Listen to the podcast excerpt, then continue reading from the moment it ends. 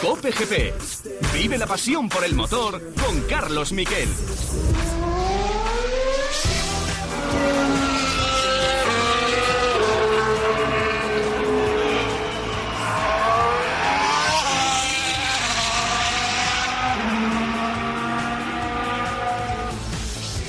¿Qué tal? Buenas tardes, bienvenidos a Cope GP. Qué bueno volver a escuchar este sonido como vivimos estos tres días de pruebas en Barcelona. En este caso escuchábamos al que algunos dicen que es el motor más potente de la Fórmula 1 actual. Yo tengo mis dudas porque ha habido gente que se ha cubierto más, pero es el motor de Carlos Sainz y su Ferrari. Es la mejor pretemporada de Ferrari en años, posiblemente desde 2018. Y sobre todo porque ha sido fiable, porque ha sido rápido, porque ha ido eh, de hecho, hasta el viernes por la mañana los datos GPS le daban como el coche más rápido, pero no es el más rápido. Eso sí, está muy cerca de los dos más veloces ahora mismo, que son Mercedes y Red Bull. Y todo esto cuando ya vienen las motos. Este próximo domingo habrá Gran Premio de Qatar en el circuito de Los Ailes. Lo vamos a contar aquí en tiempo de juego y vamos a tener en este Cope GP a un protagonista de lujo, el compañero de Mar Márquez en Honda, Paul Espargaró, responsable de la moto, ha sido el que le han hecho más caso a la hora de ponerla a punto y la verdad es que la moto, la nueva Honda, va francamente bien. Enseguida hablamos con Paul Espargaró. Vamos ahora con los titulares.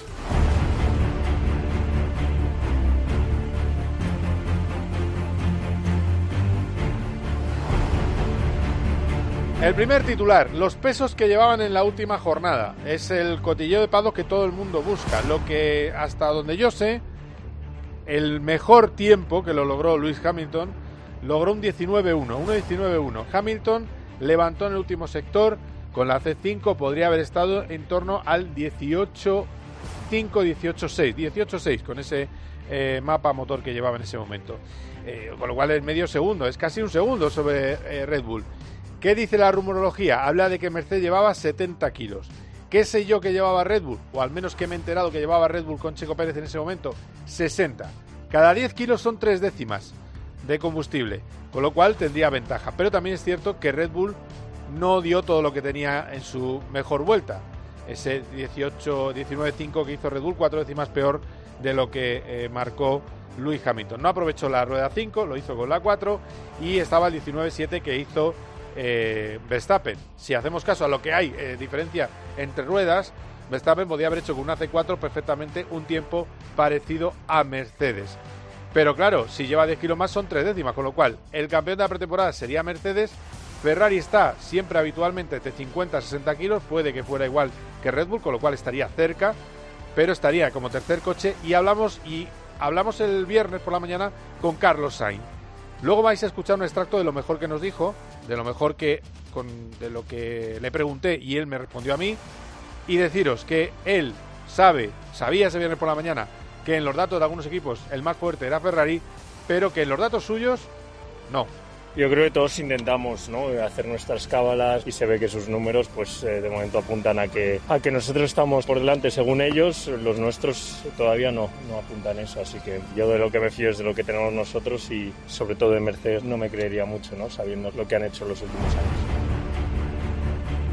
Pues eso, que no se fía, que sabiendo lo que han hecho los últimos años, decía eh, Carlos Sainz, y no se fía por qué, porque Mercedes tiene previsto llevar otro coche diferente a las siguientes pruebas de Bahrein.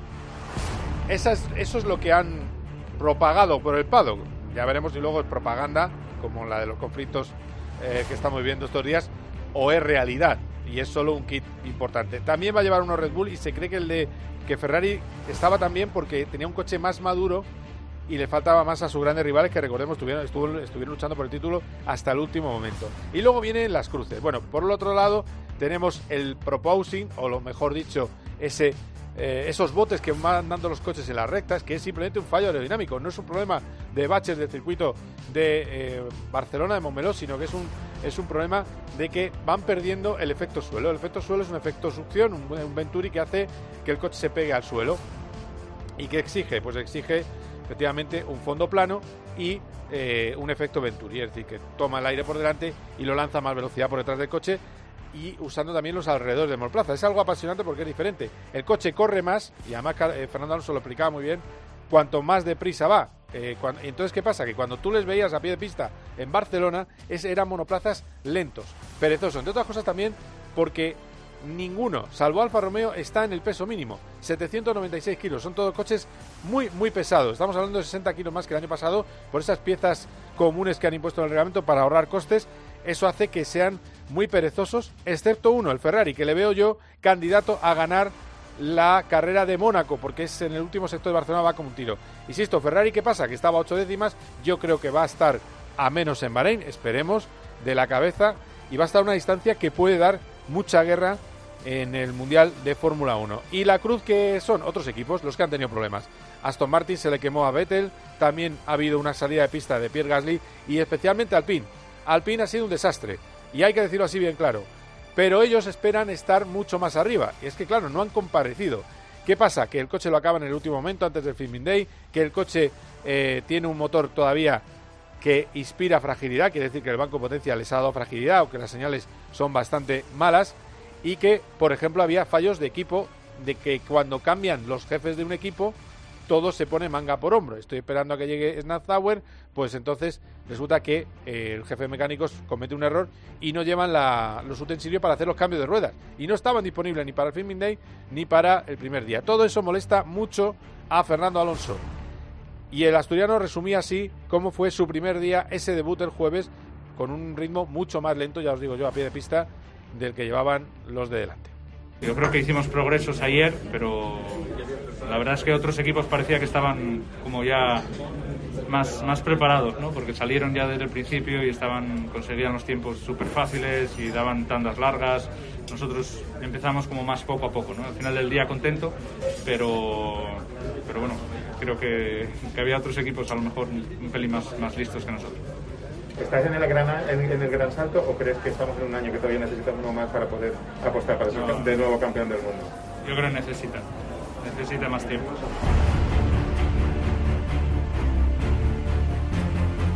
Por cierto, hay una serie, aquí tuvimos a una compañera que era una de, esas, de, las representantes de la afición en ese aspecto. Eh, y como comentario de redacción de, la redacción de COPE, es un habitual el plan, el plan, el plan. Vamos a ver, que, que lo hemos dicho 200 veces, que no era normal que Alonso luchara por el título en 2022. Pero bueno, no pasa nada, vosotros eh, seguir a lo vuestro. Yo creo que eh, el objetivo de Alpine era mejorar, estar entre los cuatro primeros en el año. Y fíjate lo que le preguntaban eh, en ese encuentro que tuvo con algunos periodistas, lo que le preguntaban. ¿Está Alpine para eh, ir a por el título mundial? Dice, no, que habrá que esperar. Este año por el título mundial, dicen, habrá que esperar. Le hubiera gustado a Alonso, desde luego. Pero es cierto que si estás a uno con dos de cabeza, eh, tu fábrica no es ni mucho menos tan buena como la de Mercedes. Eh, ¿Qué pasaba? Que la historia es, si tú acertabas con el motor, que todavía no lo hemos visto, más de 20 por hora de diferencia con los demás, si acertabas con el motor, pues tenías mucho ganado. Eh, y si los demás fallaban, si un McLaren te salía rana, podías estar cuarto. El McLaren es el cuarto coche, ese es el orden ahora mismo, y, y si mejoraran, Alpine podría volver a la línea donde estaba, a estar cerca de, de Alfa Tauri y por encima de Aston Martin y del resto de la parrilla. Pero para eso tienen que ser fiables y poder meter caña al motor. El fallo, por cierto, que fue hidráulico, pero parece que fue un mal montaje que provocó una fuga de aceite que acabó quemando el interior del eh, monoplaza. Ese fallo que le hizo dar solo 12 vueltas el último día a Fernando Alonso. Esto es COPGP. El otro titular del día es que Alex Palou eh, ha terminado segundo en, la, en el debut de la temporada en una gran carrera, salía décimo y acabó en la segunda plaza por detrás de McLaughlin, que fue una auténtica sorpresa. Tiene cuarto en esa carrera a Colton Herta, es decir, que está eh, en una forma extraordinaria Alex Palou en ese inicio del campeonato Indy. Enseguida vais a escuchar a Paul Espargaró en este Cope GP. Cope GP. un grupo de futbolistas que han hecho historia en este país. La quinta del buitre va a estar en directo aquí en el partidazo. Hoy Juanma Castaño saca a sus invitados cosas que no le cuentan a nadie. Butragueño, ¿para ti quién era el mejor? Cuando ellos subieron, llamé a, mi padre y le dije, oye, hay un 8 aquí que es un espectáculo. Y era Martín Vázquez. Manolo, ¿mantenéis contacto entre vosotros? Tenemos un grupo de WhatsApp. ¿Cómo se llama el grupo? La quinta. No, no, ¿mantenéis contacto de verdad? No te imaginas hasta qué punto. ¿Sí? Hay un momento que lo bloqueo. Soy Mitchell, lo digo por lo... La frase que más se repite habitualmente es la de Emilio que dice, no seáis malos. De lunes a viernes, de once y media de la noche a una y media de la madrugada, el partidazo de Cope.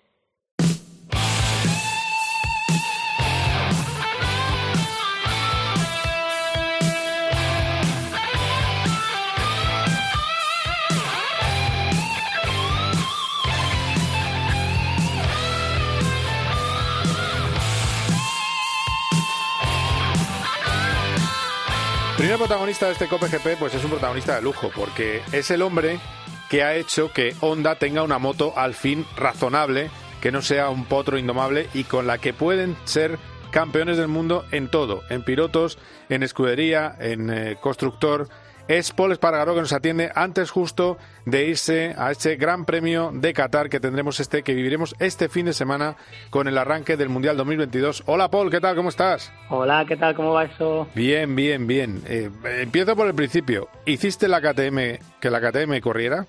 Y estás haciendo que la onda eh, sea posible domarla. Bueno, es un, no es un esfuerzo individual, es un esfuerzo conjunto de de ingenieros, pilotos, en el cual me incluyo con el equipo satélite y las pocas veces que ha estado Mark durante este año en la pretemporada en condiciones también para desarrollar la moto, todos juntos creo, creo que hemos hecho un buen trabajo, pero bueno, al final de cuentas esto lo veremos en Qatar, ahora aventurarse a decir si la moto va bien o mal es demasiado pronto, pero tiene buena pinta.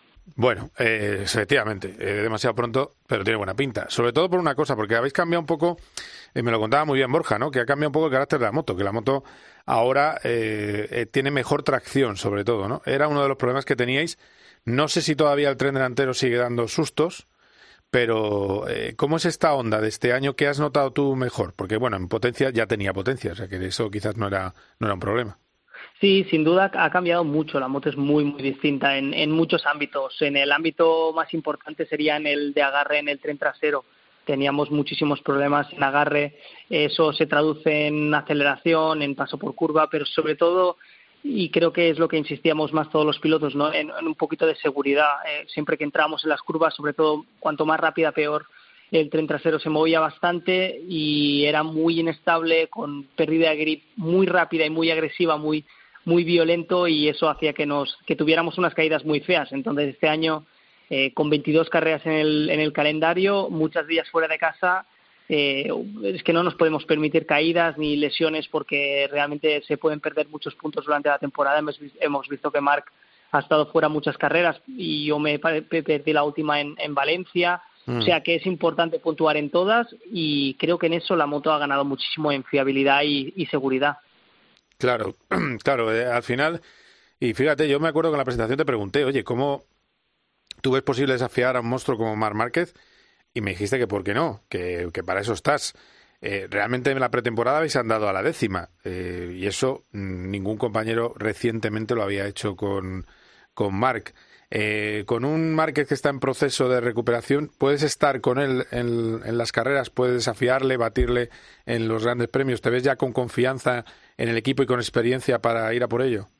Bueno, Marc es un, es un compañero de equipo y es evidente que luchando con las mismas armas, pues es el primero con el que te tienes que medir. Eh, a partir de ahí, todos los pilotos de la parrilla son rivales y nuestro objetivo es luchar por el podio y ganar carreras o incluso un título mundial. Eso pasa también por ser eh, por estar delante de mi compañero de equipo, que no es, no es nada fácil, no es trabajo fácil para los demás y para mí con las mismas herramientas que él tampoco, pero bueno, a eso, a eso vamos, ¿no? Eh, Honda me fichó para estar en lo más alto y eso quiere decir estar a la altura de Mark.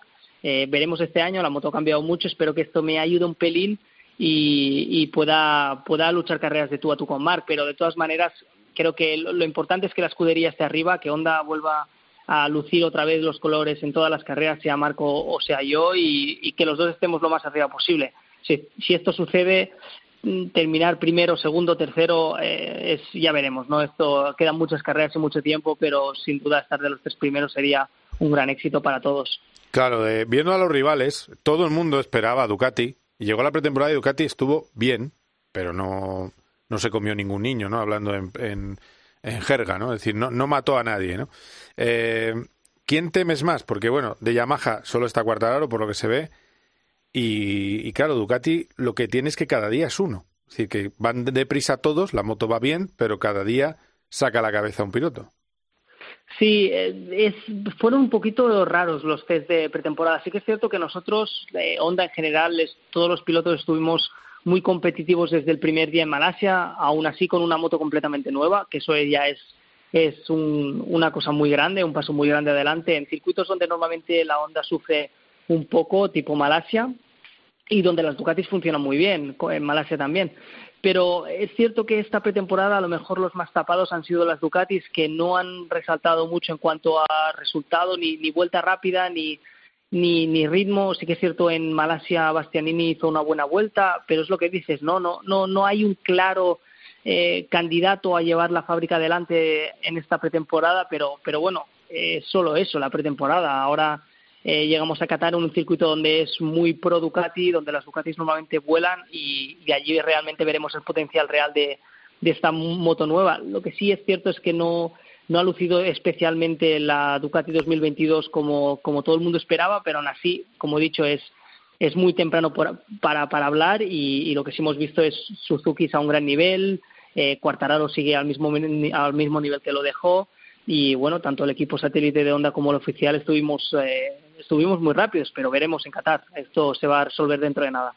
El otro día, le, bueno, en una entrevista en Dazón decía Joan Mir que no se le valoró su título mundial. ¿Tú eh, compartes esa opinión? Suficientemente. Bueno, ahora que hablaba de Suzuki.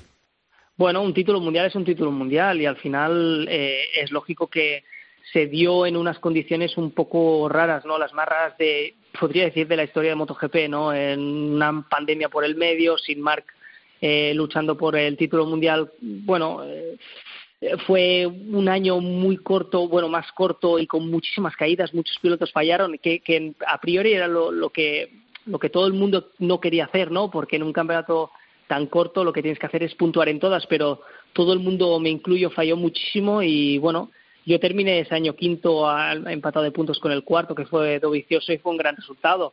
Y así me lo tomo. No, yo creo que no, Juan no tiene que fijarse en, en a lo mejor en, en, lo que piensan los demás y en, si valoran más o valoran menos. Él tiene que valorar su trabajo hecho y si él lo valora, lo valora se tiene que quedar ahí. No, no, no le tiene que valorar nadie más aparte de él. Sí, la, verdad es que tienes razón. Eh, yo creo que, sobre todo porque lo decía mucho al principio, pero luego que lo repita ya en el 22, es el campeón del mundo del 2020. No hay nada que discutir. Fue muy constante, muy regular, hizo un temporadón. Es que yo tampoco. Es verdad que hay gente que le encanta decir, claro, como no estaba Mar, ah, claro, como se caía Cuartararo, ya bueno, pero Mar no está porque se lesiona por una caída y Cuartararo pues tuvo un mal año. Entonces, pues oye, él estuvo eh, brillante. ¿Cuánta gente ha sido campeón del mundo en Suzuki? Eso también hay que verlo, ¿no? Que no es tampoco eh, un habitual.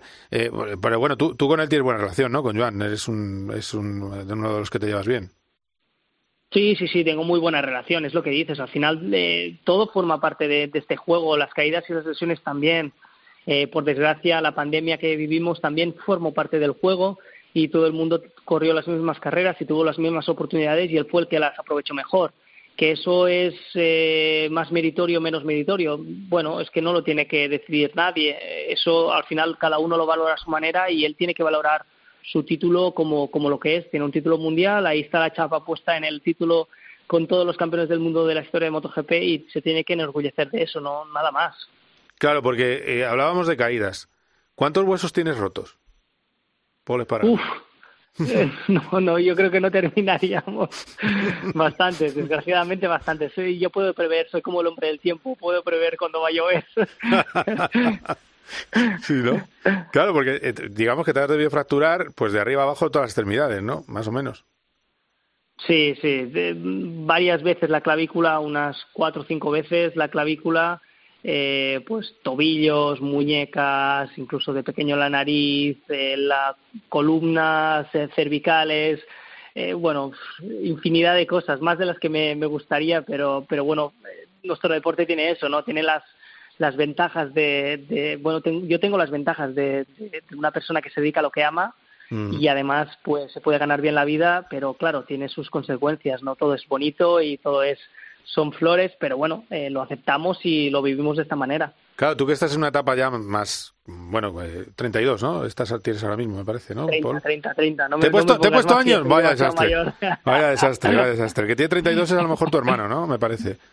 Sí, sí, Alex, sí, Alex está caminando a los 32. Sí. Me, he liado con él. Bueno, eh, perdona, ¿eh? no, pasa nada. Te, te, saco, te, saco, muchos. Eh, a ver, ¿tú lo, ¿tú lo estás notando? Es decir, ¿tú vas notando con los años eh, aparte de, eso que decías con tanta gracia de la, de la temperatura, de que va a llover, ¿tú vas notando que los dolores se acrecentan con los años? Bueno, eh, es cierto que las lesiones cada vez duelen más eh, porque tardas más tiempo en recuperarlas. No estamos hablando de muchísimo tiempo, pero en, en la élite al final eh, ya hay veces que nos va de días y ahora mismo pues tardó más días en recuperar que una lesión que tardaba que tardaba cuando empecé yo en MotoGP o incluso cuando empecé mi carrera deportiva en el Mundial. Es lógico que los, los años pesan, eh, pesan para todos, pero para los que, por ejemplo, como yo tengo 30, hay una, un diferencial más o menos de nueve años con los más jóvenes de la parrilla, incluso 10 años. Eso es muchísimo en una categoría que hay un nivel increíble, con motos muy, muy, muy iguales. Es evidente que esto es la parte negativa, la parte positiva es que tengo una madurez que no tenía cuando tenía 21 años, que cuando subí a MotoGP eh, sé lo que hago, sé por qué lo hago, cómo lo hago y sé cómo mejorar las situaciones en momentos de, estrés que cuando tenía 21 años me bloqueaba y no, era capaz. Eh, me siento más inteligente, mejor preparado físicamente, cuido muchísimo más los detalles como, yo que sé, la alimentación, la suplementación, la hidratación durante los fines de semana de, grandes premios, cómo solventar problemas encima de la moto y cómo evolucionar motos como por ejemplo la Honda ahora mismo la experiencia me ayuda muchísimo. Por lo tanto, no todo es malo, hay cosas buenas, pero en el tema de las lesiones, como hablábamos, sí que es cierto que no, no ayuda. Claro, claro, es así, es así. bueno, a ver, ¿y la renovación para cuándo? bueno, primero se tienen que dar los, los factores necesarios, que son resultados. Eh, es cierto que la, pretemporada ha ido muy bien y, y, estamos todos muy contentos, la moto funciona y es era un era una prueba de fuego para todos, ¿no? Empezar la temporada con o la pretemporada con, con unas buenas sensaciones, pero a partir de ahí tienen que empezar las carreras, tienen que empezar los resultados, eh, se tienen que dar las condiciones para que tanto Honda como yo estemos contentos y, y siga la relación, que no veo, no veo por qué no. Eh, yo estoy súper cómodo donde estoy, el equipo me trata genial, el equipo sé que está contento conmigo, con la evolución de la moto, como fueron los resultados a final de temporada pasada, pero es cierto que el equipo es un equipo ganador y que los resultados tienen que ser acorde con el equipo por lo tanto, tendremos que esperar a que los resultados mejoren a principio de temporada y si eso es así, pues llegaremos a un acuerdo. Bien, bien, te veo positivo. En cualquier caso, lo que está claro es que si la cosa no siguiera, que yo también confío en que sigas, novias vas a tener. Bueno, veremos, veremos. No, no es algo que me plantee ahora mismo, no, no, es, no es una preocupación que tengo. La preocupación era, sobre todo antes de empezar la pretemporada, si qué me iba a encontrar, ¿no? Que habían desarrollado los japoneses durante todo el invierno y viendo lo que he visto me siento tranquilo porque han hecho los deberes, yo también he trabajado mucho durante el invierno y creo que cuando las cosas se hacen bien, los resultados vienen y hay que estar tranquilos. Sobre todo, eso es lo, una de las cosas que me ha dado la experiencia, ¿no? La tranquilidad y el saber eh, lo que toca en cada momento y ahora creo que no, no, no toca el pensar en, en más allá de, Qatar. Eh, empezaremos por allí poco a poco y veremos las cosas que, que, van viniendo. Oye, ¿te ha ayudado todas esas tardes de chavalillos corriendo, que has vivido toda tu carrera compitiendo con Mar Márquez, para tener una buena relación con él? Porque da la sensación, en los vídeos que hacéis, que hay una, una buena eh, complicidad que son años, ¿no? Yo creo de respeto mutuo y de rivalidad. Sí, sí, sí, con Marc me llevo bien, pero es que aparte yo es algo que valoro mucho dentro de los equipos, ¿no? Es cierto que hay una rivalidad increíble entre los compañeros de equipo, pero no es menos cierto que, que, que en los años que llevo de mi carrera deportiva, una de las cosas más importantes que he visto es que la relación interpersonal dentro de los boxes es súper importante, sobre todo entre los dos pilotos, ¿no? Porque la, la, relación que tienen los dos pilotos uno con el otro y el respeto y el respeto que se tienen mutuamente eso al final se traslada a todo el staff técnico a los mecánicos ingenieros a, dentro del box en general y no tener una buena relación significa que los dos equipos eh, van a tener muchos más problemas a la hora de comunicarse los dos, los dos equipos técnicos, mecánicos, etcétera, ¿no? Eh, ahora mismo no estamos en un momento onda donde nos podemos relajar, podemos eh, ir cada uno a su rollo, a su bola y desarrollar cuatro motos distintas porque creo que tenemos que unificar fuerzas porque las otras fábricas lo hacen y trabajan muy bien y creo que tenemos que trabajar mucho más acorde de lo que lo hemos hecho en los últimos años. Por lo que eso empieza teniendo una buena relación con el compañero de equipo y haciendo equipo todos juntos para, para mejorar la moto. Luego en pista ya será, se verá, ¿no? Será otra cosa y nos las vamos a dar tanto como podamos para haceros disfrutar a todos, pero creo que es, inteligente que dentro del box eh, todo funcione como un reloj y, y, eso empieza por la buena relación entre, entre Mark y yo, aparte que, que eso no hay que forzarlo, él es joven, compartimos aficiones, somos eh, los dos más o menos de, de, la misma manera de hacer bromas y, y, nos lo pasamos bien juntos, así que bueno, esperemos que eso dure. Bueno, bueno, pues esa, la pareja dinámica de Onda este año, Mark y Paul. Paul, que muchísima suerte, que vaya todo muy bien en Qatar y que nos te traigas un estupendo resultado y seguiremos hablando. ¿eh? Un abrazo fuerte. Muchísimas gracias, un abrazo. Un abrazo, chao, chao.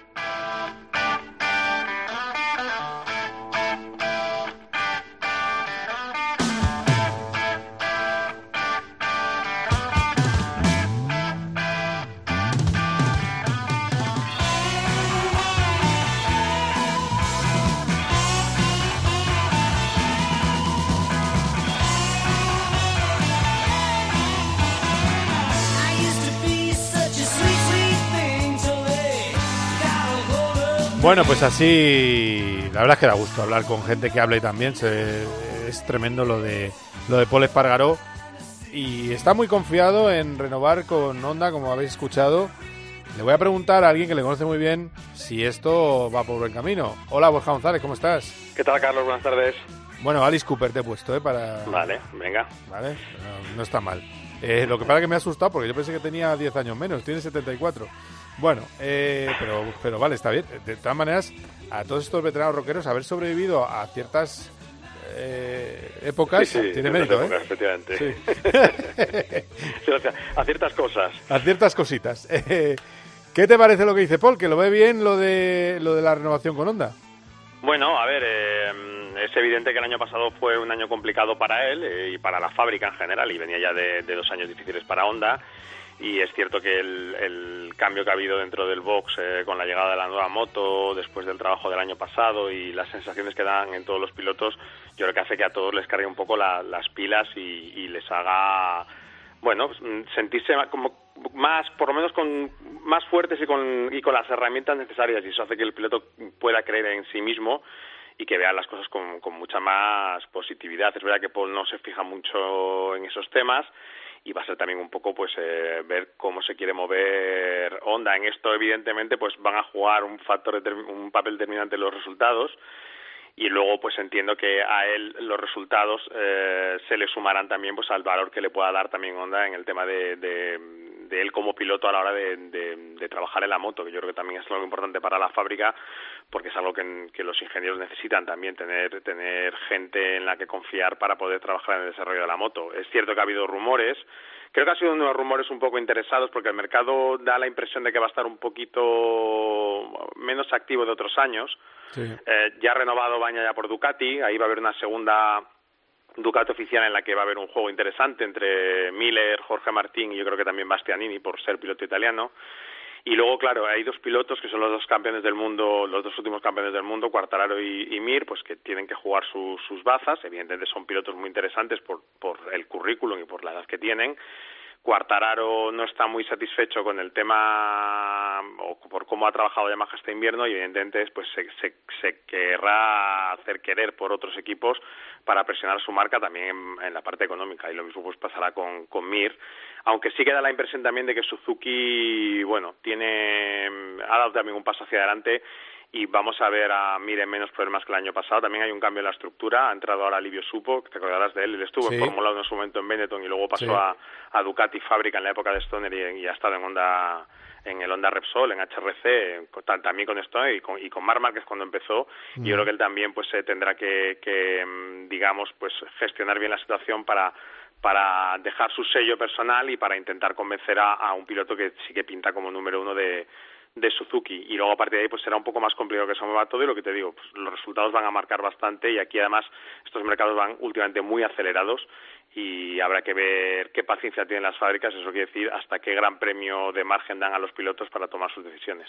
Claro, vamos a ver cómo va, cómo está eso. Me ha gustado que, que haya, haya puesto un poco de grano, ¿eh? haya sacado un poco de grano de la paja, se haya olvidado de Aprilia, aunque esté ahí su hermano, pero Aprilia no deja de ser eh, la típica gracia de pretemporada. Digo para ganar, ¿eh? no, no para estar ahí. A ver, hay que, yo creo que en esto, y es verdad que con las diferencias que se ven en MotoGP, hay que ser cauto y te puede sorprender cualquiera, porque Aprilia ha hecho un buen trabajo, tiene dos buenos pilotos, tiene un piloto que ficharon, Maverick Viñales, mm, digamos, pescaron en Río Revuelto para tener un, un número uno, aunque el número uno ahora mismo es eh, Alex Espargaro por resultados, y bueno, pues habrá que tenerles ahí un poco en, la, en el retrovisor, lo mismo que suele ocurrir, por ejemplo, con KTM, pero sí que es cierto que la sensación desde fuera es que el juego tiene que ser el del título, el, el lógico, es, es. Marc Márquez, tiene que ser, evidentemente, Cuartararo, porque lo ha dicho Paul, eh, sigue siendo igual de rápido, aunque el Yamaha no haya mejorado muchísimo. Tiene que ser Joan Mir, que es como un campeón del mundo, eh, porque aparte, y en lo que has hecho tú de la entrevista con Dazón, ahí demuestra también que él tiene esa espinita clavada, quiere, quiere demostrar en la pista que, que ese número uno mm, es un número uno que puede seguir, por el que puede seguir peleando estos años. Y yo creo que también hay que incluir, evidentemente, a, a Bañaya, porque es su campeón del mundo, por el, la segunda mitad de temporada y por cómo por el nivel que alcanzó Ducati el año pasado. Yo creo que esos son los cuatro pilotos que tienen que ser los que peleen por el título y ya como hemos dicho nosotros muchas veces siempre nosotros nos da la impresión de que es Marc Márquez el que va a tirar del carro, que va a marcar la pauta, pero yo creo que esos son los cuatro que hay que meter ahí de lleno y luego pues por fuera pueden aparecer otros nombres eh, que estén peleando ahí, que, que en muchas carreras o en todas las carreras y bueno, veremos a ver quiénes son. Bueno, bueno, pues a ver, a ver quiénes son. Eh, pero bueno, está bien. Esos, esos son los cuatro, los cuatro jinetes del apocalipsis y luego Paul quiere estar ahí mezclando y metiendo eh, guerra. Horarios para el fin de semana, ese tema siempre que nos gusta aquí recordar en COPE GP. Horarios sí, ya, españoles. Ya estoy, estoy, muy preparado ya bien, para estas cosas. Bien. Eh, las carreras van un poco antes este año. La de Moto 3 va a ser a la una de la tarde del domingo. Uh -huh. A las 2 y 20 será la de Moto 2 y va a cerrar el día a las 4 de la tarde la carrera de MotoGP. Eh, ah, muy prontito. ¿No va, sí, a ser, va, prontito, a ser, va a ser Tenga de día? La, la, ¿Es de día o ya es de noche la de MotoGP? Va a ser a las 6 de la tarde hora catarí. Normalmente el final de la carrera ya, ya estará oscureciendo. Allí ya, no sé si en, estuviste en. No, no estuve, no estuve al final. No. Bueno, es un sitio en el que a partir de determinada hora baja bastante la temperatura. Eh, por el tema de, del desierto y sube mucho la humedad por el tema de que esté tan cerca del mar. Entonces, eh, a partir de ahora ya es un poco arriesgado eh, en temas de seguridad, eh, agarre y demás, eh, que los pilotos puedan rodar. Entonces se, se, se, han, se decidió ya hace tiempo adelantar un poco los horarios. Yo creo que la parte esa bonita nocturna va a pillar el, a la carrera MotoGP con las luces encendidas y para el final de la de la carrera. Eh, los entrenamientos van a empezar el viernes y bueno, pues tendrá un horario como bastante normal porque el primer entrenamiento, el que abrirá el Mundial, el de Moto 3, va a ser a las 10 menos 10 de la mañana hora española, o sea que, bueno, hora peninsular, sí. o sea que, que, bueno, pues un horario bastante normal, hay un poquito más tarde, casi a mediodía, pero bueno, pues eh, no vamos a tener ya esas carreras nocturnas como sobre todo nos pasó el primer año. Bueno, pues una, dos y veinte y cuatro y lo vamos a contar en tiempo de juego y recordaros que la gran atracción en Moto 2 va a ser Pedro Acosta, que es el debutante de oro, porque puede ganar a la primera. Y en Moto 3 tenemos varios pilotos interesantes que también la pueden liar. Así que, eh, bueno, dímelo rápidamente.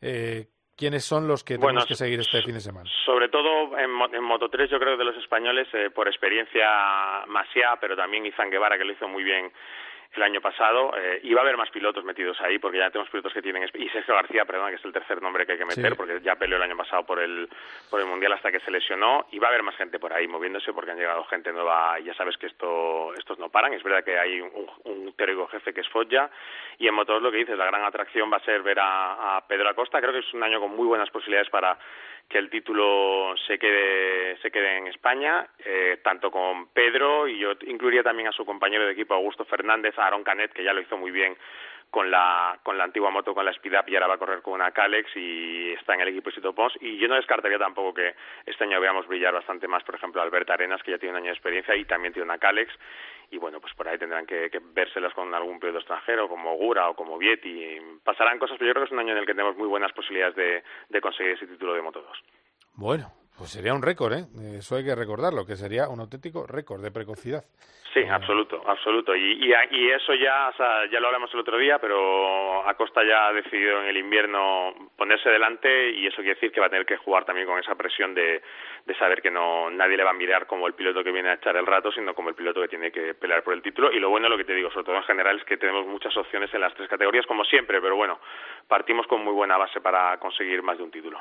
Muy bien, Borja, pues buen viaje hacia Doha, hacia Qatar. Un abrazo fuerte. Un abrazo, Carlos. Vale, hasta luego. Bueno, pues ahora enseguida vais a escuchar pues unos minutos muy jugosos que tuve el placer de hablar. Había otros compañeros, con otros compañeros también, pero por lo menos nos dio explicaciones de cómo va a ser la temporada 2022 de Fórmula 1 Carlos Sainz. Cope GP. Vive la pasión por el motor con Carlos Miquel. ¿Por qué me gusta Cope? Porque si pasa algo, sé que van a estar ahí para contármelo. La ley de la vivienda. Las asociaciones de vivienda dicen que esta ley reduce la oferta. Miren, para que haya precios más razonables en el... Y porque además me lo explican como nadie. Gas, gasolinas. Los precios están subiendo de manera desorbitada. La realidad es que nos adentramos en una verdadera... Porque tienen el mejor equipo de deportes. Y los grandes cracks de la liga. Y las mejores historias. Sigo en Bolzano, como estamos contando hoy en la tarde de Gope, este pueblo, esta zona, el Tirol Sur, es una de las zonas más antivacunas de toda Europa. Y lo más importante, porque siempre está cerca de mí. Cope es más que una radio. También en cope.es y en tu móvil.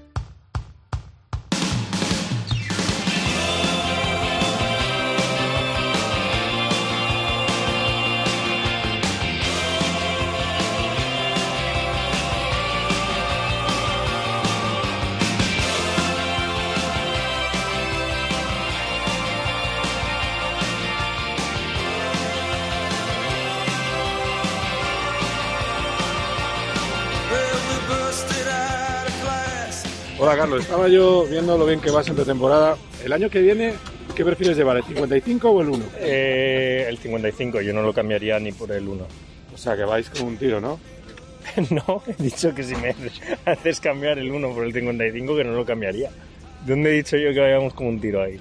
Ya no lo has dicho. Bueno, bueno, pues te cambio la pregunta. Eso de Russell lo ha dicho, a Fernando también. Yo creo que todos intentamos ¿no? hacer nuestras cábalas, nuestras conclusiones de cuánta gasolina, cuánto DRS, cuánta batería, cuánto motor están usando los demás y creo que es normal ¿no? que otros pilotos hagan, hagan también esa, ese ejercicio y se ve que sus números pues eh, de momento apuntan a que a que nosotros estamos por delante según ellos, los nuestros todavía no, no apuntan eso, así que eh, yo de lo que me fío es de lo que tenemos nosotros y, y de lo que tenemos que, que, que, ver nosotros y sobre todo en Mercedes no me, creer, no me creería mucho, ¿no? sabiendo lo que, lo que han hecho en los últimos años. ¿Cómo fue el otro día ese pique con Verstappen? Eh, ¿Le seguías bien? ¿No tenías... Eh, ¿Te viste cómodo y, y, y no te veías en inferioridad con ese Red Bull, estabais los dos en tanda larga, es decir, tampoco creo que hubiera unas enormes diferencias de, pesos. No, yo creo que iba un pelín más rápido que él a la hora de, cogerle, pero bueno, podía ser porque yo iba también más, más ligero, con un neumático más blando, no me acuerdo ya la verdad, pero lo hice a posta, ¿no? Me, me, lo encontré en pista y decidí seguirle a posta para, para ver cómo sentía el coche en aire sucio y ver un poco también cómo trabajaba el Red Bull. Y, y, sí, la verdad que empecé a notar bastantes diferencias con respecto al, a, al año pasado en cuanto a seguir a un coche. Eh, y parece que esas diferencias van en la dirección adecuada. El famoso bamboleo este que, de que hablaba eh, Albert, eh, para evitar la palabra inglesa, eh, realmente, ¿cómo te afecta como piloto y qué tenéis que cambiar para poder arreglarlo? ¿Tiene que cambiar todo el suelo del coche? Es decir, ¿hay tiempo para llegar a Bahrein y arreglarlo?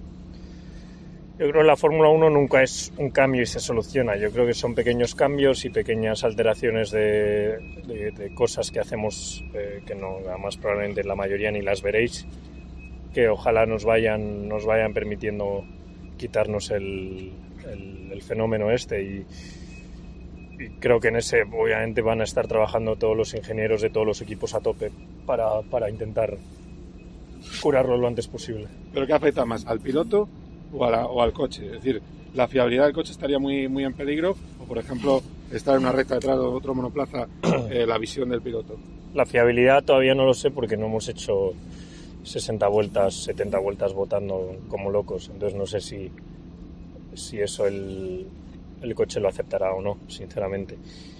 Eh, el piloto ya te puedo asegurar que, que, cómodo no es, ni bonito, ni, ni no, es, no, es, no es una sensación bonita de tener a 320 por hora. El año pasado estabais a 8 décimas de la cabeza. ¿Con qué, qué te darías por contento en, en, la primera carrera en Bahrein? ¿Con qué diferencia con los de delante? No lo sé, no, es que me haces unas preguntas, Carmichael, es que no, no, es que ni me para a pensar, es que no, déjame que te conteste en Bahrein después de que vea un poco qué tal van los demás. Es que no, que no sé cómo van los demás, es que te juro que no tengo ni idea. Oye, ¿la renovación cómo va? Ya que dices preguntas sencillas. Pues ahí va, ahí va, poco a poco. Y el hecho de que hayamos llegado a los test no quiere decir nada, sino que, que, que se está negociando y se está, se está, se está avanzando. Muchísimas gracias.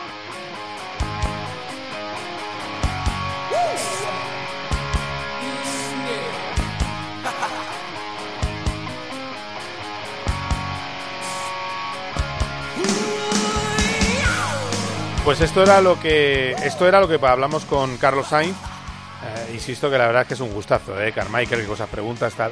Eh, hay mucho buen rollo y también es cierto que había que intentar evitar la cautela. Eh, ellos estaban muy muy contentos con el coche, no es para menos, porque claro, imaginaos que han acortado la mitad de camino, de esas ocho décimas que no quería hablar, están a cuatro, pues a cuatro décimas das un susto sin en cuanto se descuiden. Es que puedes ganar carreras, no es una distancia tan, tan enorme. Si de verdad hay dos y dos, es decir, dos a, de Mercedes a Red Bull y dos a, a Ferrari, de todas maneras ha hay algo que preocupa mucho a Red Bull, está pasado de peso. Toda la parrilla de este mundial está pasada de peso. Hay un peso mínimo de 795 kilos y todos están pasados de peso. Aquel que acierte va a tener una ventaja. Según parece, el único coche que está en peso es el Alfa Romeo, curiosamente. Y Red Bull está intentando que eleven ese peso mínimo. Claro, se van a convertir en tanques los coches de Fórmula 1. El Ferrari, el Renault de Fernando Alonso y todos los de ese año, de 2005, eran coches que pesaban 600 kilos. Es que estamos hablando ahora de coches de 700, de unos 810 kilos. Es una barbaridad. Claro, llevan un montón de baterías, llevan más seguridad y también llevan unas piezas eh, que han puesto este año que son para todas y para todos iguales y que hacen que el coche sea más estándar. Bueno, pues a ver en qué queda esto. Es verdad que puede ser una ventaja decisiva. 10 kilos son tres décimas por vuelta. En algunos circuitos es más. Entonces puede ser eh, estar por debajo de peso es una gran ventaja y espero además que no lo retoquen porque a lo mejor alguno tenemos una sorpresa. Y a lo mejor Red Bull que tiene un mega diseño, un gran diseño que ha asombrado a todos los expertos, bueno, pues a lo mejor con ese lastre no lo puede eh, explotar y tendrá que intentar rebajarlo eh, como sea. Bueno, vamos a ver qué, qué, pasa porque hay presiones en ese sentido para rebajarlo. Y luego está el tema de Fernando Alonso. Ya os decía en la portada. Llegan a eh, lo más grave es que no tenían con qué hacer cambios de ruedas porque no habían llevado las, los utensilios. Pero también es cierto, no habían llevado todo el todo lo que necesitaban, lo normal en un equipo de carreras. También es cierto que el filming day empezó tarde porque el coche no arrancaba, luego arrancó y después en el día de, los entrenamientos iban con muy poco, intentando fiabilizar con muy poco ritmo. Bueno, os decía en la portada, Alan Permain, que es el director deportivo de, de Alpine, no vamos a ser los últimos, eh, reconocía. Dice, no vamos a ser los últimos. Y hicimos un 21-2, que es el tiempo que hizo Fernando Alonso antes de la ruptura, la romper el coche con solo 12 vueltas, que era, decía Permain, que es un buen tiempo, porque es un 21-2 sin DRS. Porque otro de los problemas de Alpine, que es inadmisible, es que no les funcionaba el DRS. Tenía un problema de montaje en el DRS y estuvieron sin poder accionar ese alerón durante todos eh, los tres días. Son siete décimas por vuelta, es decir, que todavía podría bajar más. Da la sensación que con un C5 el tiempo que hizo eh, Vettel era accesible, hacer un 19, eh, bajar a un 19. Si, si con un C3 estaba en 21.2 y le faltaba el DRS, podía haber hecho 25 y haber bajado un poco más. Eh, insisto, la sensación en Alpine es que van a estar más arriba de lo que ha dicho estos test de Barcelona, seguro. Pero también es cierto que para decepción de los aficion de algunos aficionados que vivían en una nube, pues hombre, no parece que Alpine esté aprovechando el agujero o el cambio reglamentario. Eh, es así la, la, historia. También es cierto que no tiene la fábrica que tienen eh, los demás. Hablaba Alonso de la nueva eh, reglamentación y decía Bueno, si os parece, le vamos a escuchar porque son declaraciones que no han salido en ninguna radio y que salen aquí por primera vez en COPGP. Porque sí que estamos viendo diferentes conceptos de coche aquí en Barcelona, pero porque ha cambiado la reglamentación. Después de cuatro o cinco carreras va a haber un equipo o dos máximo que ganan todas las carreras. Y los demás equipos copiamos lo que tengan esos equipos. Entonces el año que viene van a ser todos los coches iguales. Eso parece una indirecta al cabalino rampante, porque dice uno o dos que va a haber uno o dos y todos van a, van a copiarles. Eh, luego también tuvo un momento de orgullo, de decir, bueno, de todo el fenómeno del plan. Eh, el fenómeno del plan hay que tomarlo. Yo creo que es que el problema es que lo hemos enfocado al pie de la letra. La gente toma al pie de la letra algo que es una manera de, de entusiasmar a la gente, de motivar a la gente. Es solo marketing, no hay que darle más importancia. Eh, el plan que había antes de que volviera Fernando Alonso es que Fernando Alonso no estaba en Fórmula 1. Fernando Alonso vuela a Fórmula 1 y es, de los pocos pilotos de más de 40 años en la historia que sube a un podio de Fórmula 1. ¿Cuál es el siguiente paso? Pues poder volverle a ver ganar un gran premio. Ojalá pudiera ser este año. La situación parece complicada, pero el año pasado no pintaba. Era el sexto coche en la pretemporada, el Alpine. Y resulta que acabó quinto en el Mundial, ganó una carrera, hizo un podio. Bueno, eh, como vamos a ver qué pasa, eh, porque desde luego va a ser un año en el que va a haber que evolucionar muchísimo el coche. Escuchamos eh, a un Fernando Alonso en el que habla de eso, de ese fenómeno con el plan.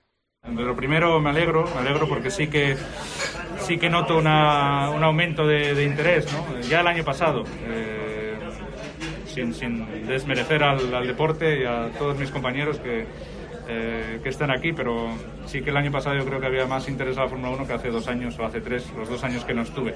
Eh, así que, pues bueno, la afición siempre tiene ganas de, de vernos ganar, de vernos eh, ahí arriba. Incluso el podio de Qatar pues, eh, fue como, una gran alegría para todo el mundo y solamente era un tercero. ¿no? Después de hacer tantos años subcampeón del mundo y ganar muchas carreras y estar en el podio 14 o 15 veces al año, de repente hacer un podio parecía fiesta. ¿no? Entonces eh, hay ganas, hay ganas y, ojalá que podamos estar. Y luego con el equipo pues sí que tiene este objetivo. Y, y, ojalá lo podamos acortar, ¿no? esas cinco carreras que sean alguna menos. Pues eso, 100 carreras que quiere que sean eh, alguna menos. Y sobre todo, es un año en el que si sacas una décima por ahí, otra décima por allá, en los cuatro, en, de aquí a junio va a haber unas evoluciones bestiales. Si Alpine está a la altura, pues podrá recuperar. Quizás no para estar en la cima, ni entre los tres mejores, pero para estar eh, justo por detrás o volver a esa quinta posición. Digo que no es nada positivo, que, cuando digo esto os creéis que no me meto con la situación. No, no, la situación es la que es. La situación ha sido un inicio de pretemporada mala y perder un día de seis que hay en toda la pretemporada. Así que ahora hay que trabajar duro, bajar la cabeza y mejorar para eh, los test de Bahrein. Insisto que tendremos dos bazas en la lucha de arriba. Esperemos que por el título, pero yo creo que quizás un poquito por detrás está Ferrari y en la lucha del grupo medio va a estar Alpine. Eh, sobre cómo está físicamente también ha hablado. Estoy mucho mejor que en 2021.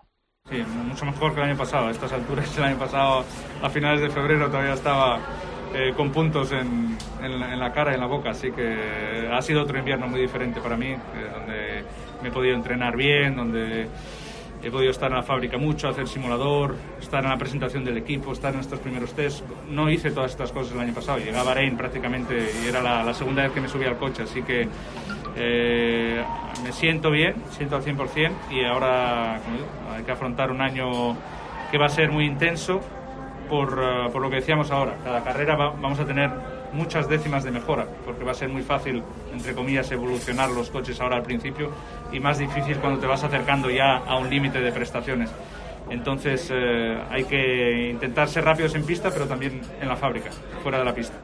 Pues eso que os decía, que hay que ser rápidos fuera de la pista. 23 por hora le sacaban al Alpine. Eso evidentemente no es que el coche sea un desastre, es que vas cero con el motor.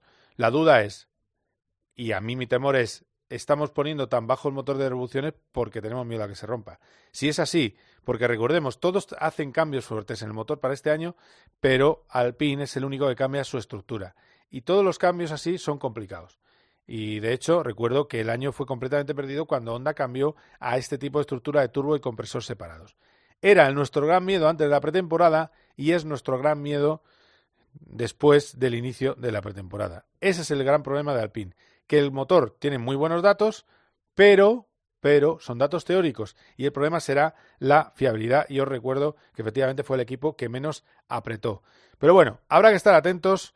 Vamos a poner una musiquita para que entre por aquí Carlos Barazal, a ver, bravo que tenemos por ahí.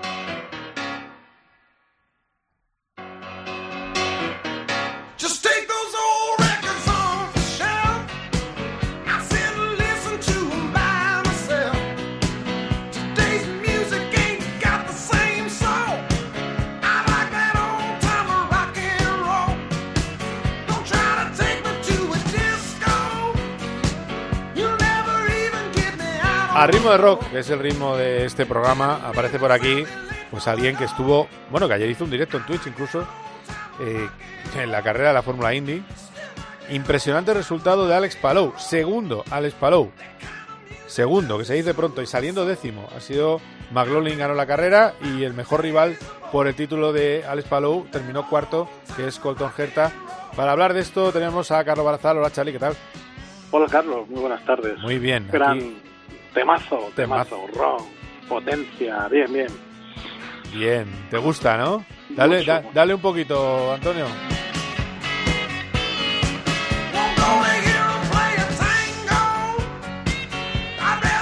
A ver, eh, cuéntame, esa carrera en San, Pet- en San Petersburgo, eh, buen sitio ahora en estos días. Eh, San Petersburgo, eh, bueno, Miami, San Petersburgo, Miami. Eh, que la verdad es que tácticamente y por ritmo, a ver, este chico está en una madurez y en un momento de forma excepcional, eh, lo de Alex. Sí, yo, a ver, ya hizo un temporadón tremendo la- el año pasado. Y, pues hombre, siempre en una cosa de estas, cuando sobre todo no hay mucha tradición ¿no? de, un piloto nuestro en esos campeonatos, pues eh, dice, bueno, pues ya ha ganado, a ver qué pasa ahora. Pero desde luego la solidez con la que ayer Alex manejó la, la carrera fue, para mí fue un- una confirmación de que tenemos aquí un pilotazo para rato y que pues de momento ya estaba entre los principales aspirantes al campeonato eh, favoritos si, si quieres y me da que es que ha llegado a la Indy Alex para quedarse y para dominar que dominar no significa ganar todos los años dominar significa estar una serie de años y sumar títulos le hace un Scott Dixon ¿no? o sea, poder sumar dos, tres, cuatro campeonatos a lo mejor en ocho o diez años. Es decir, estar en la élite del segundo campeonato de monoplazas del mundo, lo cual creo que es un orgullo y es una maravilla. Sí, sí, yo, yo, de todas maneras es lo que digo, que es que tú le ves cómo se mueve Mm. y la verdad es que siempre hace lo que tiene que hacer. Es que es una de las grandes cosas que tiene Alex. A mí me dijo alguien que, que hace, bueno, aparte del propio Adrián, que me hablaba muy bien de él, me hablaban de piloto finísimo, pero bueno, eh, Sí. sobre todo que hay otros como Pato Ward que está duodécimo, eh, terminó duodécimo la carrera, que yo creo que Scott Dixon ya no es el piloto del equipo de Chim Ganassi. Y eso es un Bueno, poco es no un lo poco es un poco la, la historia y por supuesto que el objetivo son las 500 millas. ¿Cuándo es la próxima carrera de, de El- la Indy, Car? El fin de semana del Día del Padre, o sea, el 19 de marzo, el 18 de marzo, no sé con qué cae ese domingo, en el óvalo de Texas. Ah, Entonces coincide con el arranque de la Fórmula 1, creo. Eh, Es el domingo 20. puede ser, puede ser que Sí, porque el Día del Padre es el, el, Sí. el- es que me apunta el sábado El 19. Día del Padre es el sábado 19. Pues y el domingo 20, El sí, sí, domingo pues, 20, eh, bueno, la- eh, Bahrein. Eh, pues nada, eh, a ver, a ver qué, a ver qué pasa, porque luego está en forma y yo creo que no le vamos a ver cometer errores así como así, que yo creo que es lo mejor que tuvo Alex en su temporada, porque en, en la Indy cada, bueno, fíjate, vemos hasta Grosjean eh, empotrarse detrás de Takuma Sato, quiero decir que, que todos cometen errores y, y él es Sí, el, no, el más cost que sí, que hizo una burrada, ya lo sé, porque eran unos entrenamientos, Eh, eran unos libres además, ¿no? O sea que, que- Sí, sí. pero al final son 26 coches en pista en un circuito de poco más de 3 kilómetros, claro, eh, urbano, en fin, pero bueno, que oye, son errores eh, principio de temporada. Eh, lo mejor de Chip Ganassi es que es un equipo. Y es. como equipo, el, recordemos que el año pasado, a falta de tres carreras, los tres pilotos estaban con opciones de llevarse el título. Sí, sí, sí. Palou, Ericsson y, y el propio Dixon. O sea que. eh, y Dixon ayer, cuidado que estuvo líder mucho tiempo, iba estrategia cambiada porque salía un poquito atrás y porque se quedó un poco encajonado ¿eh? después del cambio, si no probablemente podía haber sido tercero o cuarto, o sea que yo no enterraría a Dixon, ¿eh? Con, Vale. con cuidado. Vale, vale, vale, vale. Bueno, yo es que el año pasado le vi como con poco hambre, pero bueno, a lo que voy. Eh, por cierto, Rally de Suecia este fin de semana hemos tenido y hay que ver la diferencia de expectación de tener a Ogier y Loef en pista, a- eh, en pista, perdón, en Sí, los bueno. tramos, a no tenerlos. Con el Mm. debido respeto a los que corren, ese es el problema. Cuando llegan los dos retirados y te ganan en la primera carrera, pues es lo que pasa, que en la opinión pública dicen, ah, ahora van los, los segundones. Ya, pero hay que explicar que Monte Carlo es un rally muy peculiar y que no es todo velocidad pura, mm, sobre todo en el caso de Loeb. Hemos tenido un rally muy bonito en el que Robampera aguantó como un jabato abriendo pista el viernes, el sábado pegó un tirón que solo le aguantó Evans y Evans intentando seguir el domingo por la mañana se salió, porque he leído cosas como victoria cómoda. Mm, Joder, ir a Robampera, joder, que hubiera querido yo tener una victoria cómoda como tuvo que ir el sábado, pero bueno, gran victoria, su tercera, y igualó a su señor padre, Harry, que ganó con el Peugeot allí en 2001. Así que eh, de casta le viene al galgo, que ya lo sabíamos, pero ya ha igualado ese registro del padre de ganar en Suecia. Así que Sí, eso, eso no está muy bien. 21 años después gana el hijo donde ganó el padre. Y por cierto, otra cosa más que está bien para aquellos que, que quieran ver los resúmenes del Mundial de Rally, que son muy bonitos, siguen siendo muy bonitos. ¿eh? Lo que pasa es que eh, a mí, yo claro, yo digo, ah, yo soy el piloto en activo, el que os va a arrasar. Y llegan un señor de 48 y me gana, pues yo me sentiría mal. Pero es solo mi punto de vista, ¿eh? que es, ya sabes que soy un poco pica pica. Pero, No, haces bien, pero, haces bien. pero 182 por hora en hielo. Qué barbaridad. Bueno, bueno, pero eso, Carlos, tampoco te creas, eh, que es, es como si me dices Vancia a 190 en tierra o, o en una recta en asfalto. Eh, la goma, en este caso con los clavos sobre el hielo, no te creas que la sensación es mucho más distinta que, que eso. Entonces, bueno, es lo que coge el coche y si cogieran 210, pues habrían ido a 210 porque el rally ha emigrado a 700 kilómetros al norte y las pistas sí eran más bacheadas, no eran tan, tan con buen piso, por decirlo así, como en la zona de Barlam, pero eh, tenían muchas más rectas, eran mucho más rápidas y ha sido un rally con una media altísima, no, no recuerdo ahora, pero ha sido superior a la, a la que hemos tenido en otros años, un rally muy, muy, muy rápido, espectacular como siempre Suecia, y que, por cierto, Newville y SAP Calapi completaron el, el podio con Hyundai y otro Toyota. Muy bien, pues eh, Charlie, muchísimas gracias. Estaremos Un en contacto. como siempre. Venga, un Muy bien. abrazo. Un abrazote, saludos a todos los oyentes, adiós.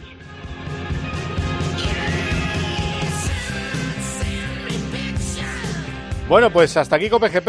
Empieza la competición. eh, ya habían empezado los rallies, ya habían empezado, ya ha empezado la Indy, eh, por supuesto, y vamos a seguirla toda entera. Pero empiezan las dos más importantes, que son el Mundial de Motociclismo y enseguida también el Mundial de Fórmula 1. Este fin de semana, lo hemos dicho antes con Borja, las carreras que serán a la 1, a las 2 y 20 y a las 4 de la tarde.